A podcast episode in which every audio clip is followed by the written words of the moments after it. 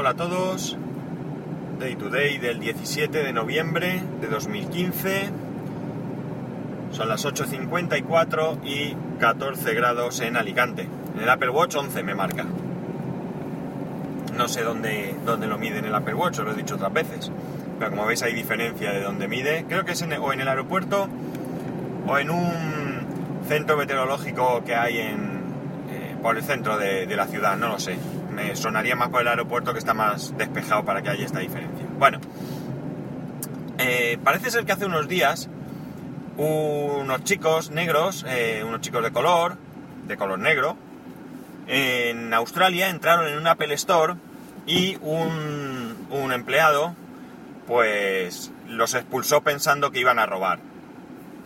Se armó, se armó follón, como es evidente, porque eran unos chicos de un colegio que salían del colegio y habían ido a ver la, tienda o a ver, a, curiosear, a pasar el rato, es, indiferente porque, porque hay libertad de entrar en las Apple Store sin necesidad de comprar. Entonces, mm, bueno, pues ha habido reacciones, creo que al empleado lo han despedido, han pedido disculpas al director del colegio y hay circulando una foto en la que los chicos están con, con el uniforme del colegio delante del Apple Store. Eh, evidentemente, pues Tim Cook enseguida ha reaccionado y ha, mm, eh, pues, ha explicado que en Apple no hay ninguna discriminación. Y esto debería ser así porque porque recordemos que Tim Cook, eh, Tim Cook ha reconocido que es homosexual. El colectivo homosexual es un colectivo de personas que sufren discriminación. En, algunos países incluso los castigan con la pena de muerte por el simple hecho de tener una preferencia sexual diferente, diferente a lo que está establecido, nada más.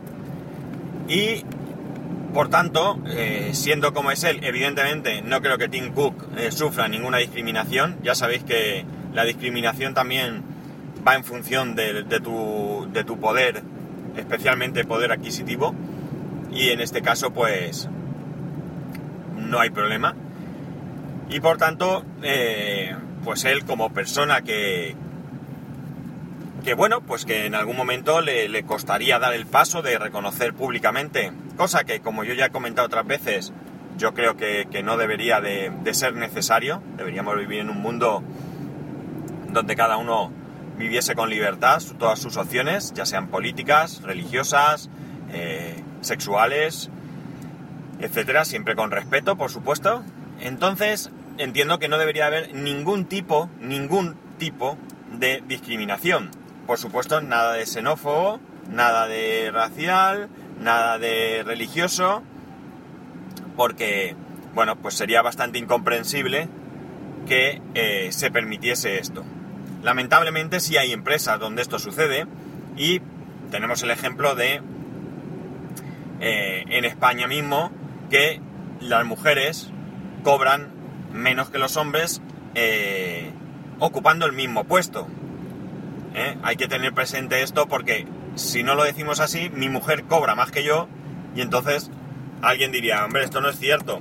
Hombre, no es cierto, pero es probable que si mi mujer fuese un hombre, en el mismo puesto cobrase más. Y estamos hablando de una empresa, la empresa de mi mujer, que es, para mí es un ejemplo de empresa eh, que vela por sus empleados, ojo. O sea, que imaginar aquellas empresas en las que todo esto no exista.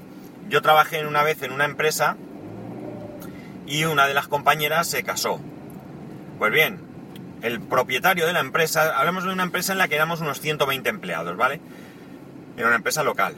Eh, se acerca el propietario de la empresa, el máximo accionista, o como queráis llamar, y felicita a la chica por su reciente matrimonio y a continuación le dice, recuerda, con una sonrisa en la cara, eso sí, que te tengo amenazada y como te quedes embarazada vas a la calle. ¿Qué os parece? La chica no denunció por muchos motivos. Primero porque estamos hablando de hace...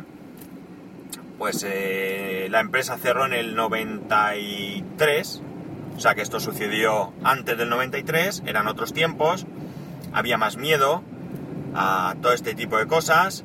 Y también es cierto que la chica, el cuco del dueño, pues esta amenaza se la hizo en, en privado. Es decir, no había nadie delante que pudiese testificar sobre esto. Eh, como veis, una clara agresión contra la mujer. Yo estoy totalmente en contra, absolutamente en contra de los xenófobos, de los eh, eh, racistas, de los machistas, de las feministas, porque todo lo que sea radical me parece injustificado.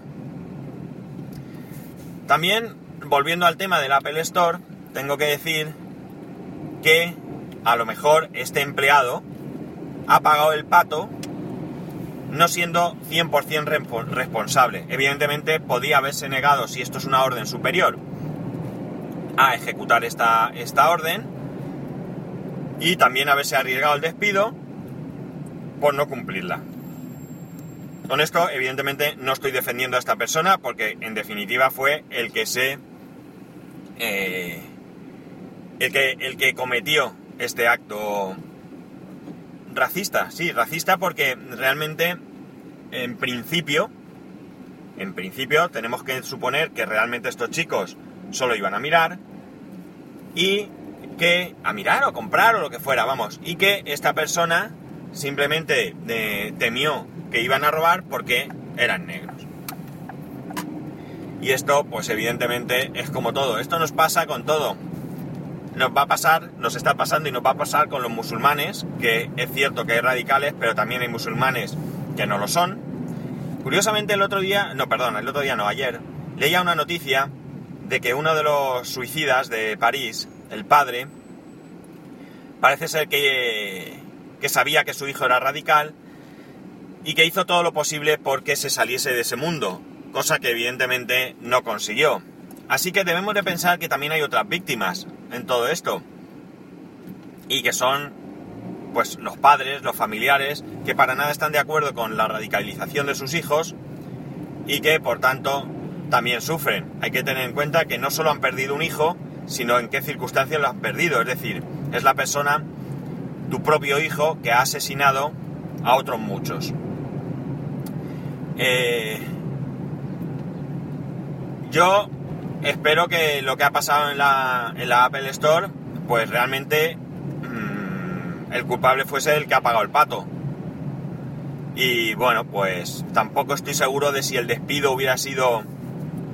Es que evidentemente no tenemos toda la información, pero eh, quizás por alguna motivación esta persona también, y no estoy justificando, ojo, que insisto, estoy totalmente en contra de esto.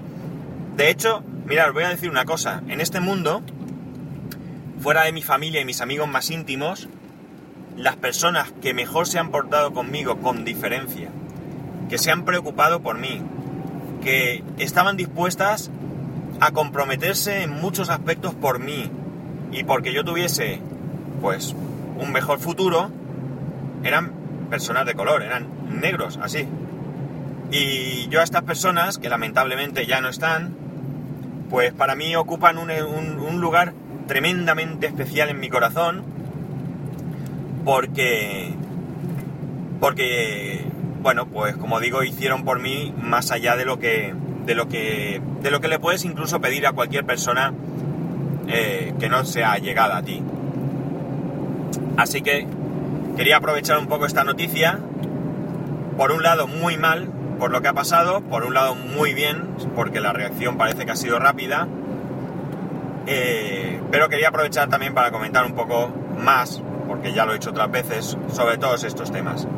Os animo a todos a que pues os miréis hacia adentro y que comprobéis si tenéis algún tipo de, ya no digo de raci que seáis racistas, xenófobos, pero sí que a veces, sin darnos cuenta, por educación probablemente, por mala educación en este caso, pues tenemos algún tipo de...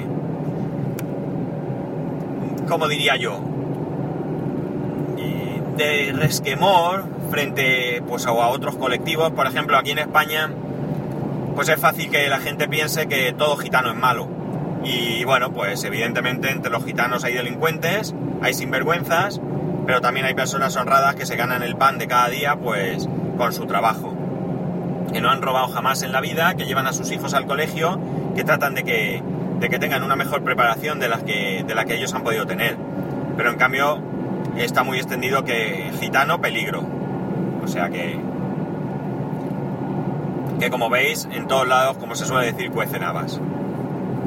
Cambiando de tema, ahora un tema más mundano. Resulta que Steve Wozniak, ya sabéis, el cofundador de Apple, una persona que lleva mm, desligada de Apple mucho tiempo, eh, pero que a la vez, eh, pues, yo creo que con criterio, evidentemente, pues opina. hace poco, no sé si hace una semana o así, pues estuvo en una charla de una empresa de software, quiero recordar, y comentó algunas cosas acerca de dos de los productos de Apple concretamente. Uno de estos productos fue el Apple Watch, Apple Watch del que él es propietario, y dijo que, pues vamos, que no le encantaba mucho en pocas palabras. No voy a reproducir exactamente sus palabras porque evidentemente no me las he memorizado, pero venía a decir que, pues, que una, un cacharro que realmente lo único que era un interface entre su teléfono y él, pues no le veía mucha utilidad que, que él, como poseedor de uno, pues le encontraba tan poca utilidad que muchas veces se olvidaba que lo tenía y no se lo ponía. Y además eh, decía que quizás si tuviese más aplicaciones, probablemente sería un producto más interesante. Y además hablaba del iPad Pro. Y lo primero que criticaba, por supuesto, es el precio, que es caro, y que aunque él se reconocía no amante de, las tablets, pues que tampoco lo veía un producto, un producto práctico, no lo veía nada interesante. Eh, de todo esto, lo que más llama la atención, eh, porque claro, uno evidentemente puede tener sus gustos y sus y sus preferencias, es que decía que por el precio de una tablet, pues él prefería tener un, portátil. Entonces, como veis, sí que es cierto que las tablets, eh, pues algunas personas les pueden resultar interesantes, pero realmente yo creo que nos hemos lanzado a comprar tablets como si no hubiera un mañana, cosa que ahora se nota que nos, nos vamos dando cuenta que no es tan interesante porque las ventas del iPad concretamente están disminuyendo. No es que se estanquen, sino que están disminuyendo, y es porque quizás pues alguien que, requiera mucha movilidad y alguna aplicación en concreto, por ejemplo, yo siempre he puesto el ejemplo de un comercial. Mi mujer tiene un tío que es comercial de, de, un determinado producto y siempre hablábamos de que a él le interesaba pues llevar un iPad porque era muy fácil utilizarlo como catálogo era mucho más cómodo de llevar que toda una ristra de catálogos que él tenía, era fácil incorporar nuevas, nuevos productos o lo que sea, y por tanto en este caso sí que era interesante. Pero en mi caso, por ejemplo, la tablet es interesante a nivel profesional porque me sirve para... Eh, yo lo tengo como almacén de manuales, eh, de información para mi trabajo, lo tengo como, como eh, gestor de correo electrónico y además lo tengo para